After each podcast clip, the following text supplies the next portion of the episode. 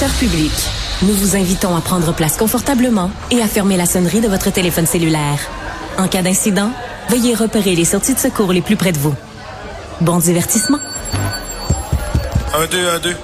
OK, c'est bon, on peut y aller. Sophie Durocher. Elle met en scène les arts, la culture et la société pour vous offrir la meilleure représentation radio. Sophie Durocher. Tout un spectacle radiophonique. Bonjour tout le monde, j'espère que vous allez bien. Vous savez, il y a des journées internationales de ci et de ça, et très souvent, ben, c'est des journées internationales de sujets un peu des fois, euh, journée internationale de la tarte à la citrouille, puis de, de la réglisse, toutes sortes d'affaires. Mais il y a des journées internationales qui sont extrêmement importantes parce qu'elles sont l'occasion de discuter de sujets de société qui sont incontournables. Le 25 novembre, ça va être la journée internationale contre la violence envers les femmes. C'est extrêmement important d'en parler et justement, on va en parler parce qu'il y a une web série documentaire de Tiffaine de Rayé qui aborde ces enjeux-là. C'est extrêmement important. Tiffaine de Rayé qui est avec nous aujourd'hui. Bonjour Tiffaine. Bonjour. Alors, c'est une euh, série documentaire. J'ai regardé euh, différentes euh, capsules avec la question qui revient tout le temps quand des femmes restent dans une relation de violence. Pourquoi tu restes? Je trouve que d'avoir pris ce titre-là pour la série, c'est très important.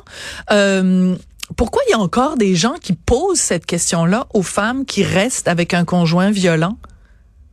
Oui, on se demande pourquoi les gens ne disent pas au conjoint violent pourquoi tu continues?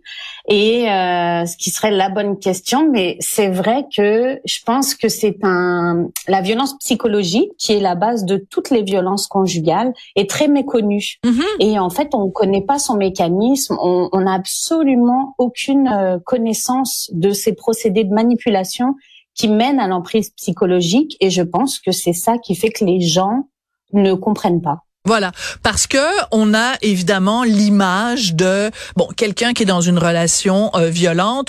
Euh, ben il faut qu'il y ait des traces. Il faut euh, montre-moi un bleu, montre-moi une égratignure, montre-moi des coups, montre-moi des preuves physiques de violence. Ben, la violence euh, psychologique, c'est beaucoup plus difficile à prouver. Comment on dit aux gens, ben, il m'a dit ci ou elle m'a fait ça, euh, elle m'a dit ça. C'est beaucoup plus difficile à prouver. D'où la difficulté d'être cru de la part des victimes.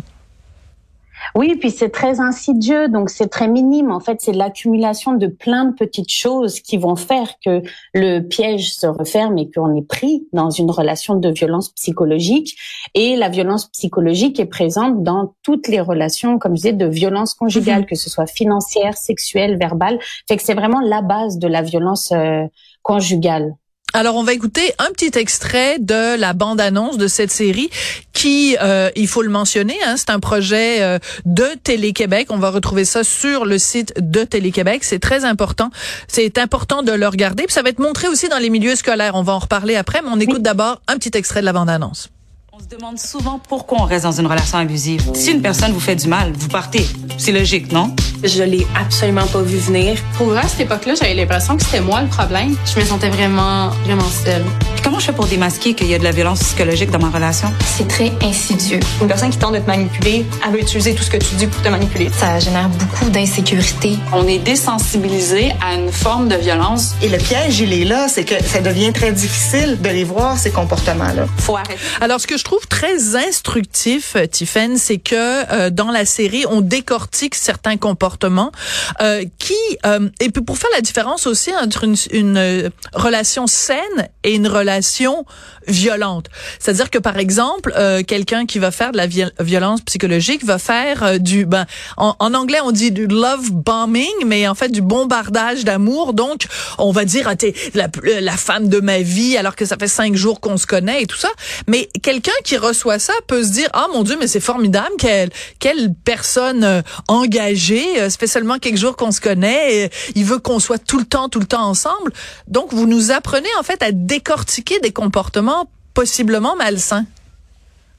Oui, à décortiquer des, des comportements et aussi à, écouter la petite voix à l'intérieur qui des fois on se dit c'est peut-être un petit peu intense cette affaire-là, que ce soit en positif ou en négatif, mais c'est juste d'apprendre à, à, les, à les voir, à les nommer et à se dire wow attends minute papillon peut-être que là il y a quelque chose qui est trop beau ou peut-être que là ma limite a pas été écoutée, fait que c'est un petit peu d'essayer de donner des outils en fait. C'était ça l'idée de ce projet, c'était donner des outils pour les personnes qui peuvent être dans une relation euh, toxique ou abusive, des personnes qui sont autour de quelqu'un qui est dans une relation toxique ou abusive, et aussi de euh, de pouvoir euh, apaiser les personnes qui en sont sorties, parce que tout ça montre que c'est pas de la faute de la victime.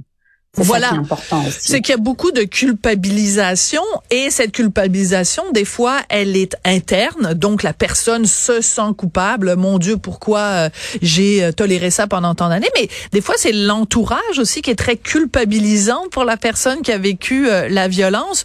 Donc, en fait, je dirais que les capsules, en fait, la série s'adresse à tout le monde. Tout le monde devrait voir cette série-là pour reconnaître les signes, justement.